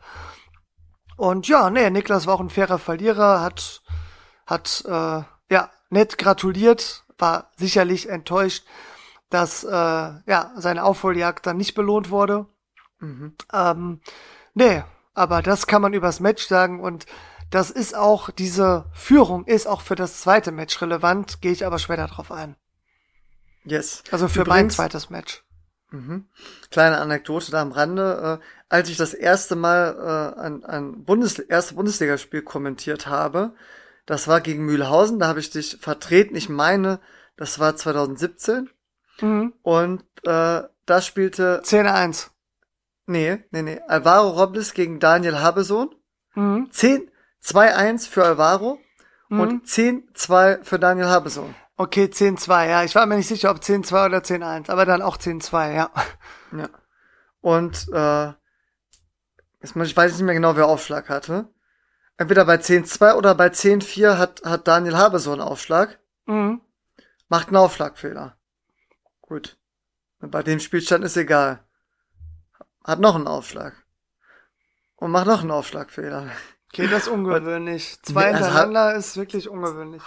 Gerade in der ersten Bundesliga. Da habe ich dann noch als Kommentator gescherzt, ähm, dass das, das konnte sich rächen, aber ich, ich glaube, es war wirklich bei 10-2 zu 10-4. Mhm. So, dann bringt der, äh, der Alvaro seine zwei Aufschläge durch, dann hat er 10-6 eigener Aufschlag, dann steht mhm. 10-8. Und dann kam auch das Timeout relativ spät, das hätte ich spätestens bei 10-7 genommen, wenn, als mhm. Daniel noch einen Aufschlag hatte. Das kam, glaube ich, bei 10-9. Und gewinnt dann der Alvaro auch in der Verlängerung. Mhm. Also ich will nur sagen, Fabi, es passiert auch Profis. So. Ja, aber Markus, das ist doch jetzt wirklich die Gelegenheit für Bezugnahmen. Ja. Äh, genau, also jetzt von der negativen Seite, meine ich, war 4-10 mein Rekord. Äh, jetzt ist 2-10 mein Rekord, beziehungsweise 10-2 noch zu verlieren. Ähm, von der anderen Richtung, die höchste Führung, die ich aufge oder den höchsten Rückstand, den ich aufgeholt habe. Und wir beziehen uns jetzt nicht auf 0-9, das ist auch spektakulär, aber wirklich Satzbälle gegen euch. Mhm, ja. Also 2-10, 3-10, vielleicht sogar 1-10. Ähm, muss ich sagen, weiß ich auch nicht genau, aber ich meine, ein 4-10 hätte schon mal noch gedreht. Aber ich glaube, mehr, ein 13 oder 2-10 kann ich mich auch nicht dran erinnern. Ja, ich muss auch, ich muss auch überlegen. Äh, wir, aber wenn, wenn einer ein 10-0 oder 0-10 hat, unbedingt melden, weil das das habe ich das habe ich auch noch nie erlebt in äh, meinen über 20 Jahren Meisterschaftsspielerfahrung, dass irgendwer aus der Mannschaft, wo ich dabei war oder wo ich zugeguckt habe, 10-0 oder 0-10 noch hergegeben hat. Aber ich bin mir sicher, das kommt vor. Absolut. Bei 0-10 hat es aber einen komischen Beigeschmack, weil normalerweise kriegt man dann einen Punkt geschenkt zumindest bei den Oldies und dann spielt man ja auch nicht mehr ganz zu 100 Prozent ernst. Ja, aber das, das ist ja auch eins der Argumente. Dass, ja. irgendwer hatte uns doch mal sogar geschrieben. Der ja. hat bei äh, 10-0 ähm, entweder selber einen Punkt geschenkt oder bei 0-10 hat er ein Geschenk bekommen und hat es mhm. danach einfach weiter noch probiert und irgendwie lief das dann ganz komisch. Dann hat der andere auch nochmal richtig Gas gegeben, aber trotzdem hat er es dann noch geholt. Also ja, ja. alles schon passiert. Ja, und da hatten wir ja erwähnt bei der letzten Umfrage über, über YouTube, die, die meisten, ich meine, das waren schon so 80, 90 Prozent, die, ich glaube 90, die sagen, äh, hey, gib keinen Punkt mehr ab. Ja, gerade wenn noch die Chance besteht, also bei 9 oder bei 10-0, dass der Gegner nochmal rankommt, mach's mhm. nicht, äh, weil es könnte sogar auch respektlos wer, äh, wirken oder es, oder du verlierst das Ding am Ende, also. Mhm. Ja. Genau, also das war dann die 5-4-Führung für uns, erneut in ja. Führung. Und dann das Duell der Spitzenspieler Jonas gegen mich. Mhm. Wirklich sehr, sehr äh, hochwertiges Spiel mit coolen Ballwechseln. Ähm, ich klaue den ersten Satz, lieg 18 hinten, gewinn 12-10. Dann im zweiten Satz habe ich 9-9 eigenen Aufschlag. Ähm, ja, ziehe einmal ein bisschen zu passiv, dann kommt Jonas in Angriff, macht den Punkt. Und bei 10, 9 zu 10, aus meiner Sicht, war auch ein entscheidender Punkt, da mache ich langen Aufschlag, überrasche ihn damit, indem ich ihm über die Vorhand spiele, also parallel. Mhm. Langen Vorhandaufschlag parallel. Der, der schupft den Ball hoch hinein und der Ball segelt so irgendwie noch auf die weiße Linie. Den habe ich schon halb ausgesehen. Dann verschätze ich mich, äh, als ich den dann, dann äh, finishen wollte. Mhm. Verliere das Ding und bei 1-1 führe ich nochmal 9-7 und mhm. mache einen Aufschlagfehler, was ziemlich bitter war. Übrigens auch im ersten Einzel bei 2-1 für mich und 8-7 für mich habe ich auch einen Aufschlagfehler gemacht. Also Du hast im ersten Einzel nicht 2-1 geführt. Äh, also bei 2-1 für Jens in Sätzen ja. und bei 8-7 für mich. Ja, genau. Ja, ja. Also war mit Sicherheit nicht, nicht mein bester Tag. Ähm, aber ja, dann habe ich sogar noch zwei Satzbälle, um, um 2-1 in Führung zu gehen. Und dann ab dem vierten Satz, ja, bin ich zum, zum, zum einen ein bisschen eingebrochen, aber Jonas hat sich dann natürlich auch in Flow gespielt die 80 Zuschauer haben, haben nochmal richtig Gas gegeben und ja, dann gewinnt er sogar L5 den letzten Satz und mhm. somit bringt der den Ausgleich und dann ja. das Duell der eigentlichen Spitzenspieler, zumindest ist laut den Bilanzen sind Medic und, und Jens und auch vom TTR-Wert, ja. Auch vom TTR-Wert. als Jonas und ich aktuell. Ja, richtig spannend. Jens gewinnt 11-9. Aber sag du das, du hast das Spiel dir ja angeguckt. Genau, ich glaube, Medica führt 9-5 im ersten Satz und dann kommen sechs Punkte in Folge für Jens. Der Jens wirklich ein sehr, sehr cooler Spieler, der bleibt ruhig. Und sehr vor allem, ruhig, ja. Vor allem denkt man bei dem Jugendlichen, ja gut, der geht immer drüber, Spin, Spin, äh, das kann der alles, keine Frage. Aber der Jens hält auch einfach mal einen Ball rein.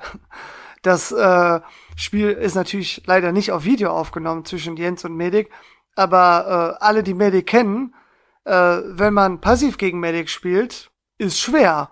Aber mhm. der Jens hat teilweise wirklich aus der Halbdistanz, hat der Bälle dann einfach mal reingeblockt, reingehalten und Medic zieht dann ziemlich gut aber irgendwann kriegt Medic dann auch mal einen an die Kante oder zieht ja. einen mal Netzkante weg. Das heißt, der Jens hatte schon gefühlt aus der passiven Halbdistanz 50-50 Chancen, Punkt zu machen. Ja. Und da hat man dem Medic auch angesehen, wie der Frust da war. Medic denkt sich so, Alter, mein Gegner spielt den Ball oft einfach nur rein und ich mache mhm. einfach die Fehler und krieg den Punkt nicht. Ja, aber Jens holt auch viel. Also, das heißt, der Medic kann jetzt nicht einfach fünfmal mit Spin in die Ecke ziehen, äh, mhm. sondern der musste natürlich irgendwann auch feste äh, auf Körpermitte oder in die Ecke rausziehen. Mhm. Und äh, an einem guten Tag schafft Medic das, aber er hatte auch nicht seinen besten Tag, lässt da ein paar Dinger liegen. Und zusätzlich, äh, wenn Jens dann auch mal selber gezogen hat, boah, also da hat's natürlich richtig eingeschlagen. Ähm, ja, aber unterm Strich Glückwunsch an Jens, sehr souverän gespielt. Äh, für Medic blieb natürlich das Gefühl, hey, ich hatte echt einige Chancen. Mhm. Hatte im äh, vierten Satz, also den zweiten Satz gewinnt er 13-11, steht's 1-1. Dritter Satz 11-4 Jens, das war souverän. Aber vierter Satz äh, stand's glaube ich 9-9. Bin ich mir nicht mehr ganz mhm. sicher, wie das genau war. Auf jeden Fall gewinnt Jens 11-9. Und äh, wenn Medic den holt im fünften Satz, ist es sicherlich komplett offen. Ja, das denke ich auch. Also wir beiden, äh, Medic und ich hatten beide Chancen, in den fünften Satz zu kommen, aber es nicht geschafft gegen Jens. Insofern ja. führt Jülich wieder 6-5. Mhm.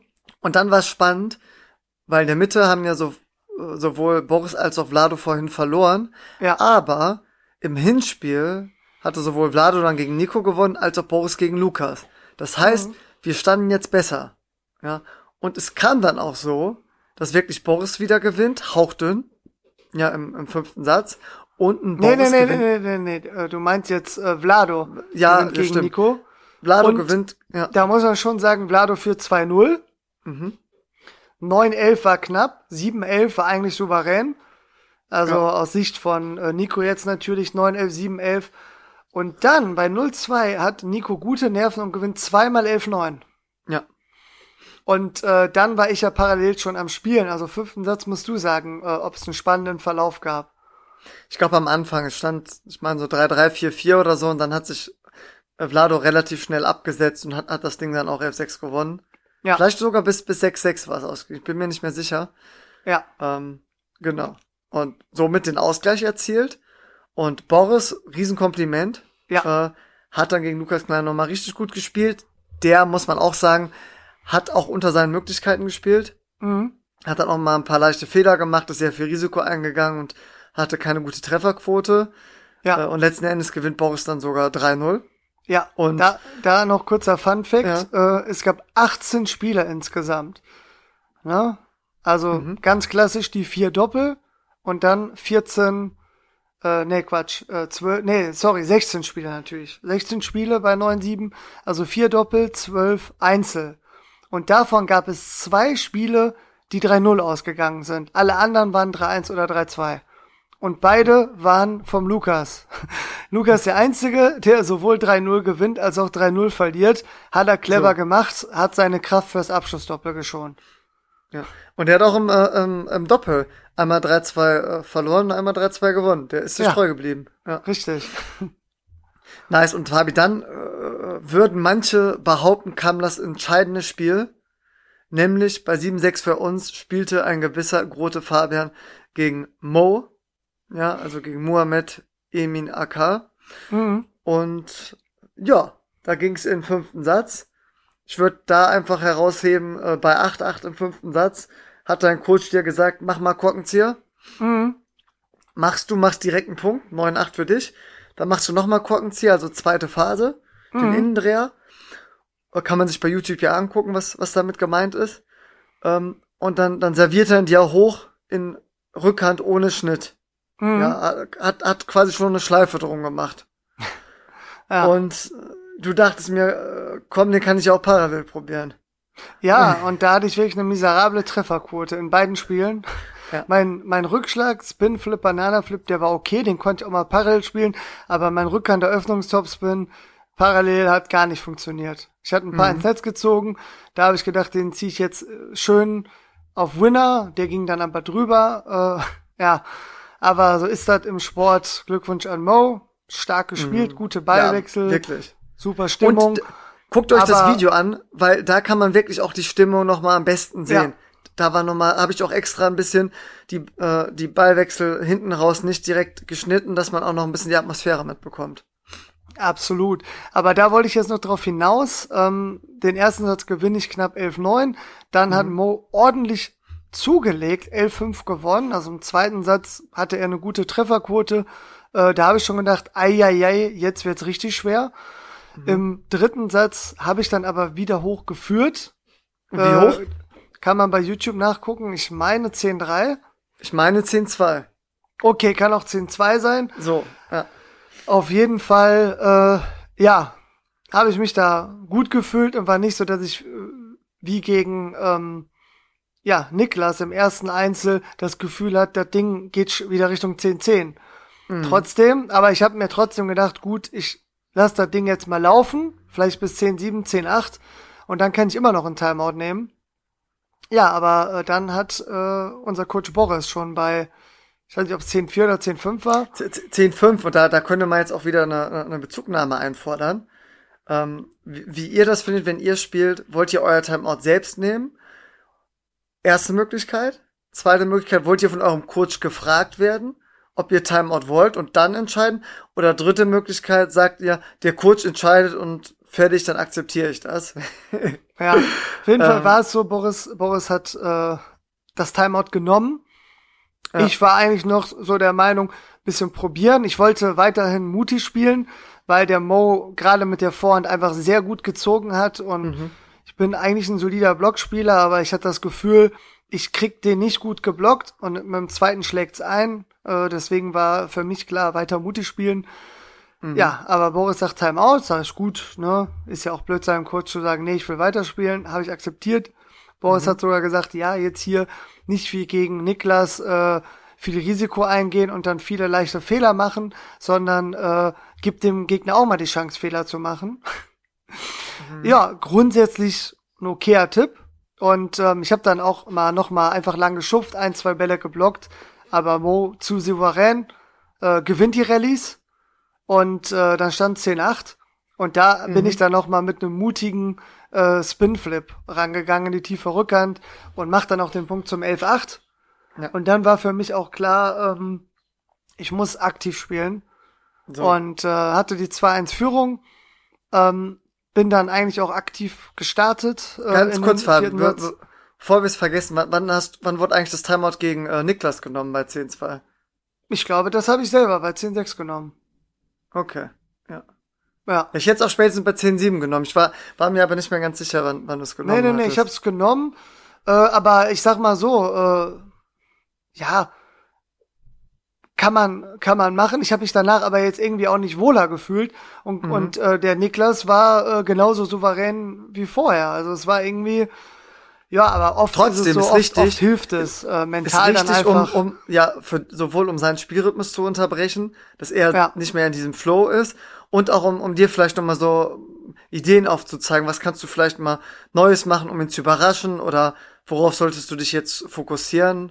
Ähm, mhm. Ähm, ja. Also genau. gegen Mo äh, hat's mir ja auch nicht geholfen. Also ja, er hat trotzdem direkt drei Pu weitere Punkte gemacht. Aber egal, ich habe dann bei 10-8 nochmal mutig rangegangen, mach den Punkt. Im vierten Satz war ich eigentlich auch mutig, aber da hat Mo auch angefangen, wirklich aus jeder Lage äh, gut zu ziehen, gut Druck zu machen. Sieht man ja. im YouTube-Video, am Ende gewinnt das sogar 11-4. Mhm. Äh, klar, ich habe wieder ein, zwei Bälle liegen lassen, aber eigentlich war ich zufrieden mit meiner Leistung und krieg trotzdem nur vier Punkte, ne? was, wo mhm. ich auch gesehen habe, okay, wow, wenn der warm läuft hier, äh, dann macht er kaum Fehler. Ähm, ja, im fünften Satz Hardy. hat er auch. Sorry, ja. mir fällt gerade auf, wir haben gar nicht aufgelöst, warum wir jetzt in der kleinen Halle gespielt haben, oder? Ja, das stimmt. Äh, dann machen wir aber gleich noch kurz zu Ende. Ja. ja. Im äh, fünften Satz führte auch 5-2. Da habe ich mich aber zurückgekämpft, glaube ich, auf 6-6. Ja, äh, ging immer hin und her. Am Ende hast du ja äh, gesagt, äh, habe ich bei 8-8, äh, mache ich erst einen Aufschlagpunkt, dann habe ich die Chance, äh, Rückhand parallel zu ziehen, treffe den aber nicht und bei 9-9 äh, kommt er zweimal mit der Vorhand zum Einsatz. Vielleicht hätte ich auch nochmal äh, anziehen können. Die Aufschläge waren oft halblang oder mit Rückhand Spinflip. Kann anders laufen, aber am Ende ist es so. Er kann auch einen mit der Vorhand mal liegen lassen, wollte er nicht. Deswegen verdient gewonnen. Und äh, die zweite Riesenchance war Nisi, der auch vom TTR-Wert Favorit war, aber schon im Hinspiel zu Hause gegen Niklas Schröder verloren hat. Ähm, gewinnt den ersten Satz 11-2, war alles super. Ja. Doch dann verliert er 11-7 und 12-10. Also gerade bei 1-1, 10-10 kann es in beide Richtungen gehen. Ja. Geht dann aber 12-10 nach Jülich. Und dann macht Niklas Schröder den vierten Satz relativ souverän mit 11-5 zu. Ja, und dann hieß es Abschlussdoppel. So. Also 8-7 für Jülich und dann spielen äh, Lukas Kneier und äh, Mohamed Emin AK, aka Mo, gegen uns beide. Und die waren natürlich ja, auch wieder heiß wie Frittenfett. ja. Voll motiviert. Es waren auch gefühlt noch alle Zuschauer in der Halle nach fünf Stunden. Also ja. insgesamt ging es fünfeinhalb Stunden und das Abschlussdoppel ging bestimmt noch mal eine halbe Stunde. Ja, Spielende laut KlickTT 0 Uhr 2. Ja. Wahnsinn, ne? Und ja, Wahnsinn. Also äh, ersten Satz war ich noch überhaupt nicht drin. Mhm. Dann, äh, du warst natürlich noch warm, äh, äh, Mo auch und Lukas kam besser rein als ich. Dann ab dem zweiten Satz war ich auch ein bisschen, war ich dann besser drin. Also ersten verlieren wir 11-4, dann gewinnen wir 11-9 dann verlieren wir wieder zu fünf, dann gewinnen wir zu sieben. Also relativ deutlich die Sätze. Mhm. Und dann fünfter Satz, ja, erwischen die einen sehr, sehr guten Start.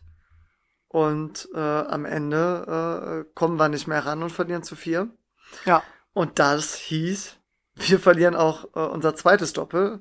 Mhm. Äh, und ja, haben somit unsere 8-0-Bilanz ein bisschen ruiniert. Aber was viel schlimmer war, wir haben tatsächlich nicht das Unentschieden geschafft, was wir uns vor, fest vorgenommen hatten. Ja. Letzten Endes dann aber auch, auch äh, ja, verdient für Jülich, dass die 9-7 gewinnen und ja, 7-6 Rückstand aufgeholt haben. Mhm. Und ja, somit jetzt auch Tabellenführer sind und wir es aus eigener Kraft nicht mehr schaffen können, selbst äh, als Tabellenerster die Saison zu beenden. Ja, auf jeden Fall. Genau. Und jetzt? Und, und man, man guckt sich auch gerne die Fünfsatzspiele an. Äh, mhm. Davon gab es sechs Stück. 3-3 ist es ausgegangen. Also wir haben drei gewonnen, Jülich hat drei gewonnen. Also da sieht man auch ausgeglichen. Da hatte Jülich jetzt nicht auch noch 4-2, ein bisschen mehr Glück. Und insgesamt dann sogar fünf Sätze mehr gewonnen. 37 zu 32. Also wenn man da objektiv drauf guckt, wahrscheinlich schon äh, war Jülich am Ende die etwas stärkere Mannschaft und äh, ja, hat dann auch verdient gewonnen. Absolut. Und wir hatten ja am Anfang angeteasert, das war jetzt ein sehr, sehr langer Cliffhanger, die ganze Folge. es hätte fast gar nicht stattgefunden, dieses Spitzenspiel. Denn äh, das, wo, wo ich dann ein bisschen äh, ausgeholt habe, die, die ganzen Mannschaften zu erklären. Ich wollte vor allem sagen, in der ersten Liga müssen es 18 Grad sein, damit gespielt wird. Äh, bis Oberliga, glaube ich. Äh. Nee, ist falsch. Ich habe mit äh, der Schiedsrichterin gestern, Michaela Hübner, gesprochen. Es gibt okay. nur zwei Grenzen. 18 mhm. Grad erste Liga, alle anderen Liga 15 Grad. Okay, sehr gut. Also es muss, müssen 15 Grad sein in unserer Liga. Und in Grevenbruch waren es 15,1. Wir haben gespielt und direkt in Jülich war klar, boah, das ist kälter und das Thermometer hat 14,7 angezeigt. Unsere Senioren haben dann auch gesagt, nee, das Verletzungsrisiko ist zu hoch, die würden dann nicht antreten wollen. Und das haben wir natürlich direkt kommuniziert, sodass Jülich auch die Chance hatte, da noch eine alternative Halle zu finden. Und ja, die war mit dem Auto dann äh, null Minuten entfernt, sondern sie waren in derselben Halle. Also im selben Gebäude war die zweite Halle. Und da konnten wir noch umziehen. Und Jülich hat das top gemacht, sodass wir dann vielleicht noch 50 Minuten zum Einspiel hatten. Also kaum, äh, kaum Einspielzeit verloren. Und in der anderen Halle waren dann am Anfang irgendwie so 17 Grad, aber äh, ja, als das Thermometer dann nachher kurz vor Spielbeginn nochmal äh, ja, geprüft wurde, waren es dann, glaube ich, ach, ich weiß es nicht mehr, so 18, 19 Grad. Und zwischendurch dann auch, als der Hexenkessel voll war, auch über 20 sogar. Noch kurz Erklärung, Hexenkessel ist in der TTPL ja auch ein geläufiger Begriff, vor allem für ja. die Heimspiele von Mühlhausen. Und da wird er ja auch positiv verwendet. Also wir fanden es stark. Wir lieben ja auch ein bisschen Aufmerksamkeit, wenn dann gute Voll. Ballwechsel ja. anerkannt werden, äh, anerkannt werden. Natürlich wurden die von den Gegnern mehr anerkannt mhm. als unsere guten Punkte, aber unsere Mannschaft hat natürlich auch probiert, äh, ein bisschen gegenzuhalten, auch viel zu klatschen und so macht's richtig viel Spaß. Und ähm, ja, manche in der Mannschaft haben gesagt, okay, vielleicht haben wir dieses Aufstiegsduell um Tabellenplatz eins. Es ist noch nicht verloren, aber fühlt sich im Moment so an. Vielleicht haben wir es aber mehr im Hinspiel zu Hause in Beck-Neustadt als im Rückspiel verloren, weil wir haben uns gut präsentiert in Jülich und hatten im Hinspiel vielleicht mehr Möglichkeiten an den eigenen Platten mehr rauszuholen. Aber ja. gut, das ist jetzt äh, natürlich spekulativ. Das kann jeder sich selbst überlegen. Fakt ist, äh, Jülich hat jetzt zwei Punkte Vorsprung und ähm, ja, wir können nur hoffen, dass sie noch mal ein Spiel verlieren. Ähm, dann hätten wir noch Chancen auf Tabellenplatz eins. Äh, man muss auch sagen, Jülich mit der jungen Mannschaften äh, würden wir es absolut gönnen, Oberliga zu spielen. Mhm. Ähm, am Ende haben, hat äh, Lukas auch gesagt, wir hoffen, dass wir beide aufsteigen und wir uns beide nächste Saison in der Oberliga sehen. Das wäre auch unser Wunsch.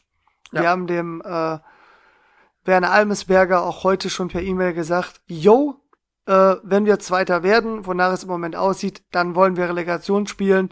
Das wird sehr, sehr schwer, aber ist auch nicht unmöglich.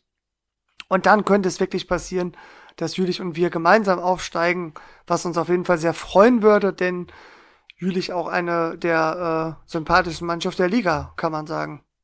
Absolut, ja.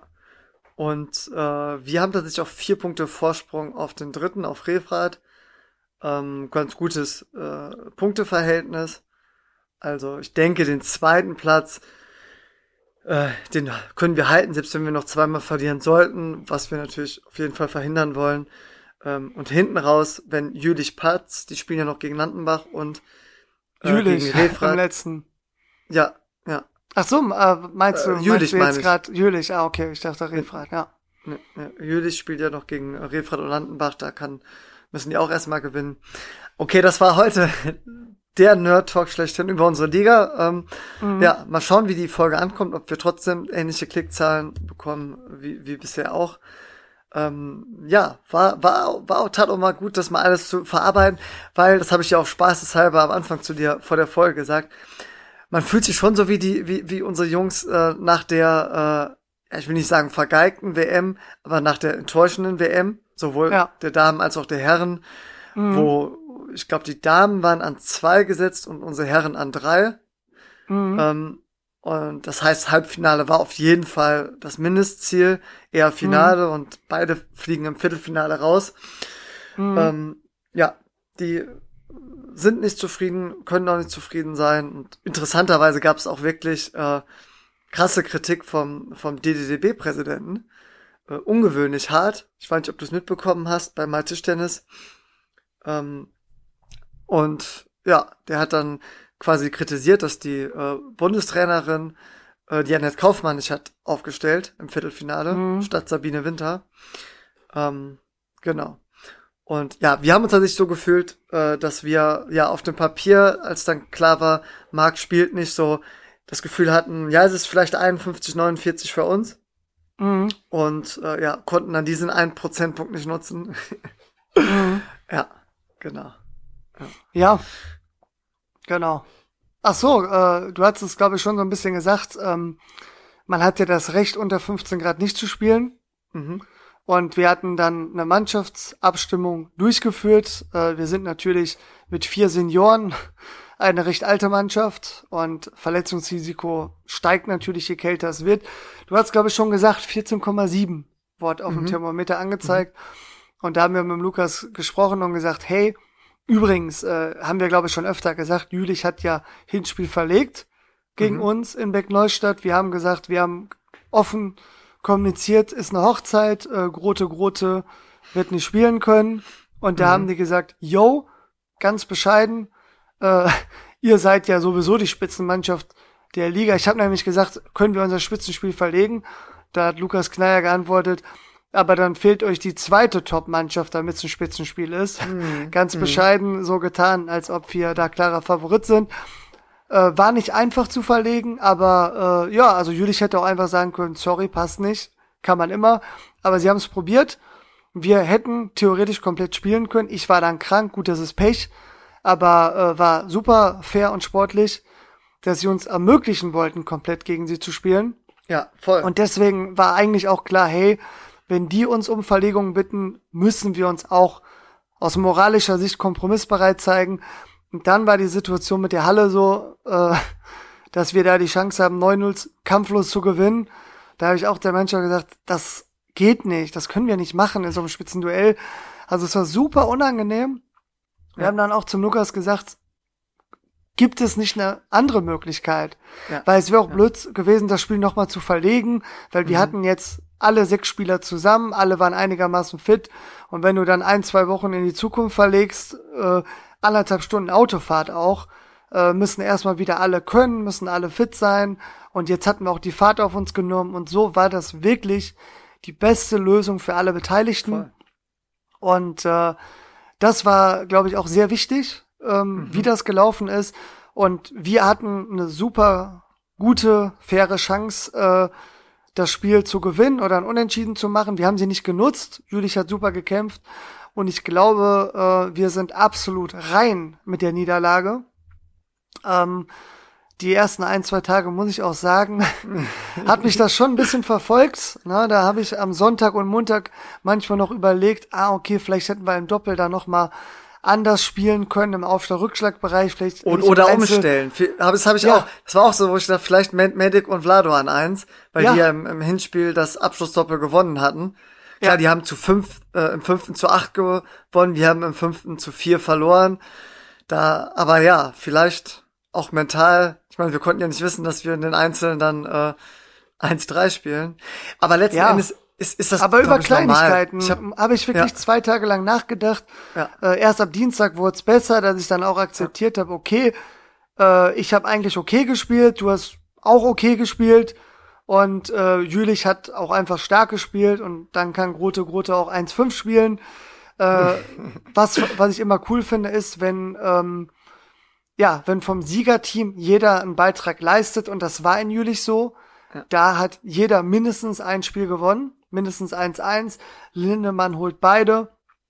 Und äh, bei uns war es so, äh, ja, fünf von uns schaffen wenigstens 1-1 äh, bis auf unseren TT-Defender 0-2 und dann sogar beide Doppel verloren. Also klar, für dich sicherlich noch am bittersten die Niederlage. Das ja. äh, kann man, glaube ich, so sagen. Ne? Absolut. Das war auch, das war, für, mir, mir tat's halt fürs Team leid. Ja. Dass ich beide Doppel verliere, beide Einzel im, im, im Spitzenspiel ist unglücklich. Ich meine, es, es kann passieren. Ich habe, glaube ich, gekämpft wie selten. Also ich habe hab mich versucht richtig zu pushen. Ich hatte aber schon schon äh, ja beim Einspielen irgendwie das Gefühl, ich bin irgendwie nicht ganz ganz fit, so körperlich vor allem und habe mir auch viele Pausen gegönnt und auch sehr sehr fair, sowohl vom Jonas Hamers muss man mal hervorheben. Ähm, der hat nicht einmal irgendwie gesagt, so ey, musst du wirklich äh, so oft äh, die, die, die Füße nass machen am Handtuch oder so. Ich, ich glaube, der war sogar ganz froh über die Pausen, weil der selbst nicht ganz fit war. Stimmt, und der war auch erkältet auch, vorher, ja. Ja, ja, ja, auch, auch die Zuschauer hat keiner rumgepöbelt, auch aber, dein Gegner. Aber Markus, Mo, kurz, ja, kurze ja. Äh, Info am Rande. Ein paar Mal, ja. als du deine langen Handtuchpausen eingestreut hast, haben auch ein paar Zuschauer untereinander so getuschelt. Das habe ich gehört. Mehr als einmal. Ah, hat er jetzt Timeout genommen. Ach, wirklich? Ach, ja, ja. Aber nö, du äh, bist einfach dann nach zwei Minuten wieder zurück an die Platte. nee, nicht zwei Minuten. Hör auf, ich habe ich hab das hier beim Schneiden gemerkt, das waren dann halt eher mal 30 Sekunden statt. Ich, weiß, ja, das, war, ich weiß gar war nicht, auch nicht ganz ernst gemeint mit zwei Minuten, aber äh, ich sag mal so, viele Zuschauer haben bemerkt, okay, äh, der nimmt sich mehr Pausen als äh, die anderen Spieler in der Halle. Voll, ja.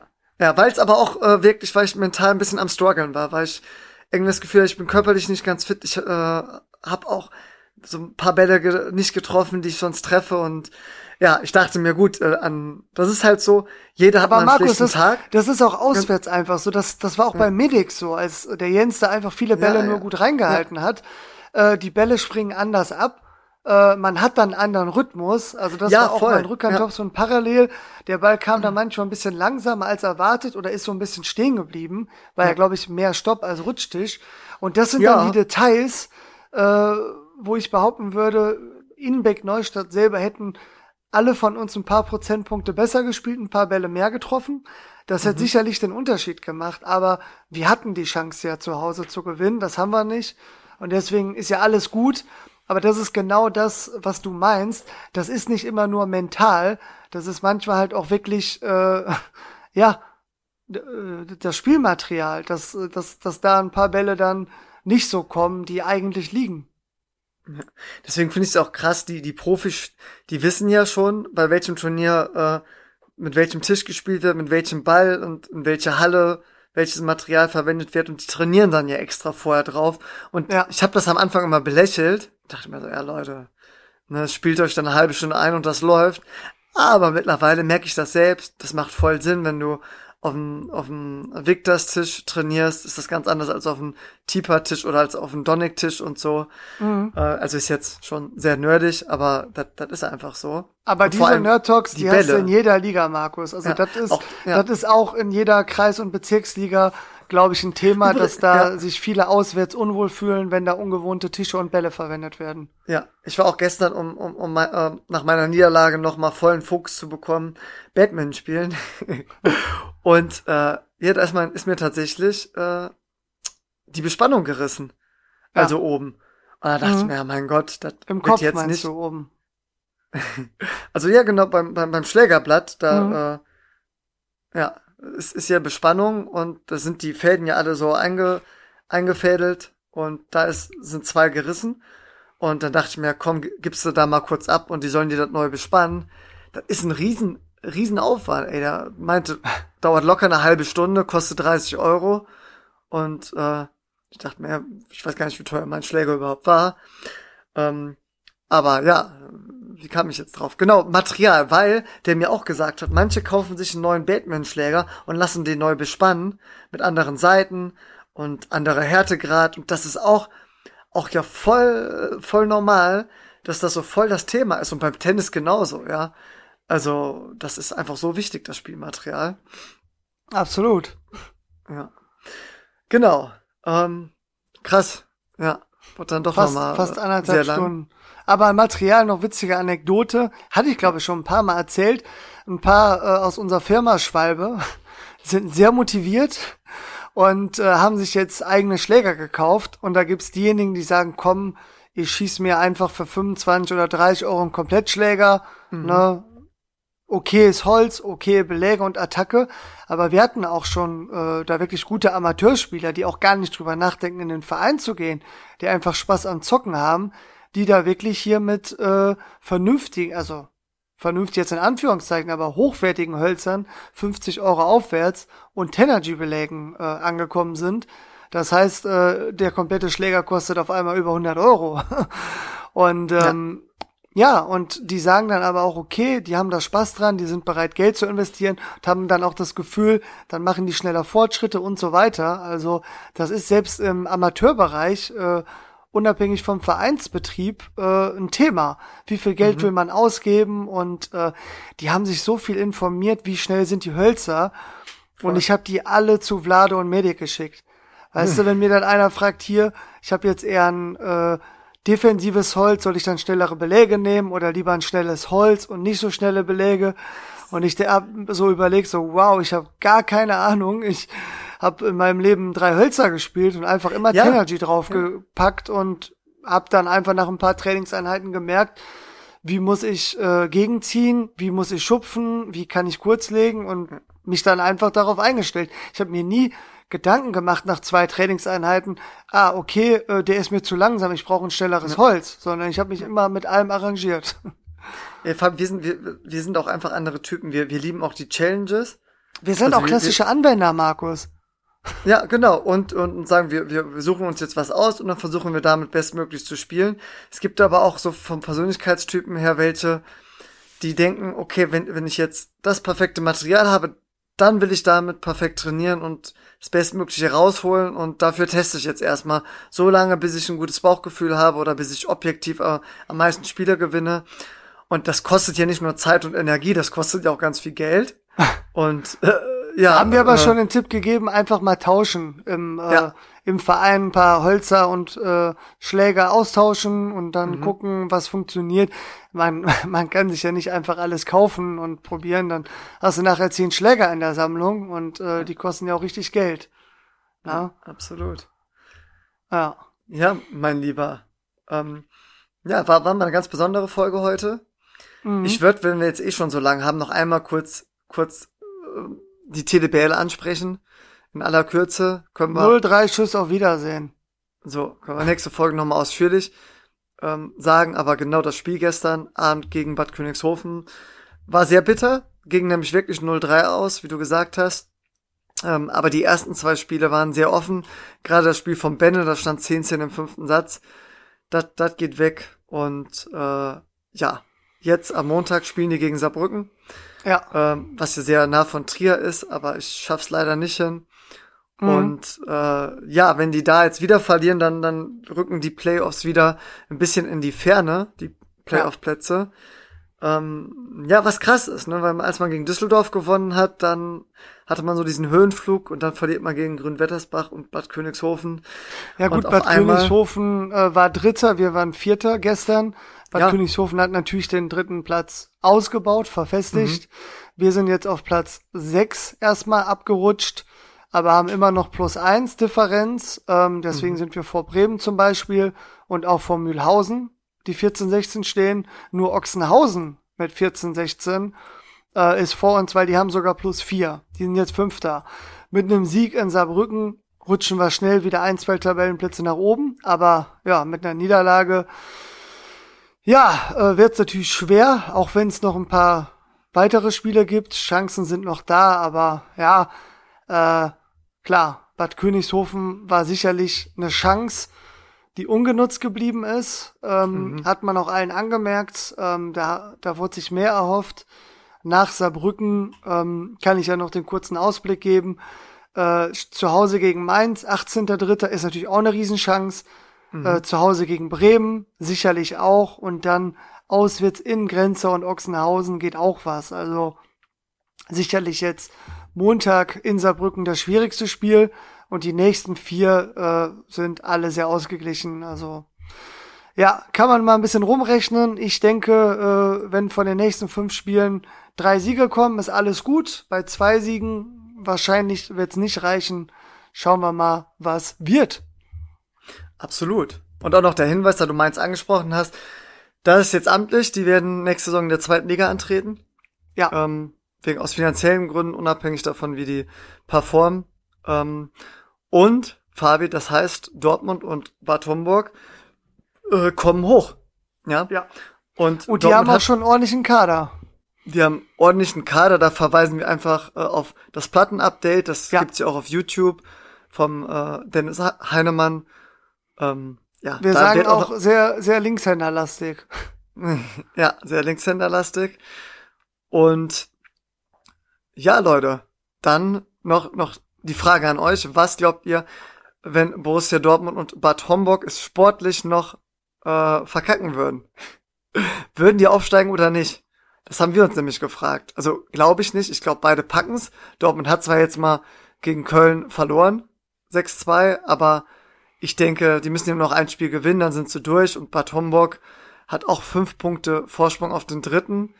Ähm, nur ich glaube, im theoretischen Fall, selbst wenn die irgendwie nur Dritter einer der beiden werden würde, ich glaube, die würden trotzdem aufsteigen, weil die TTBL ja ein Interesse daran hat, dass, dass es zwölf Mannschaften gibt.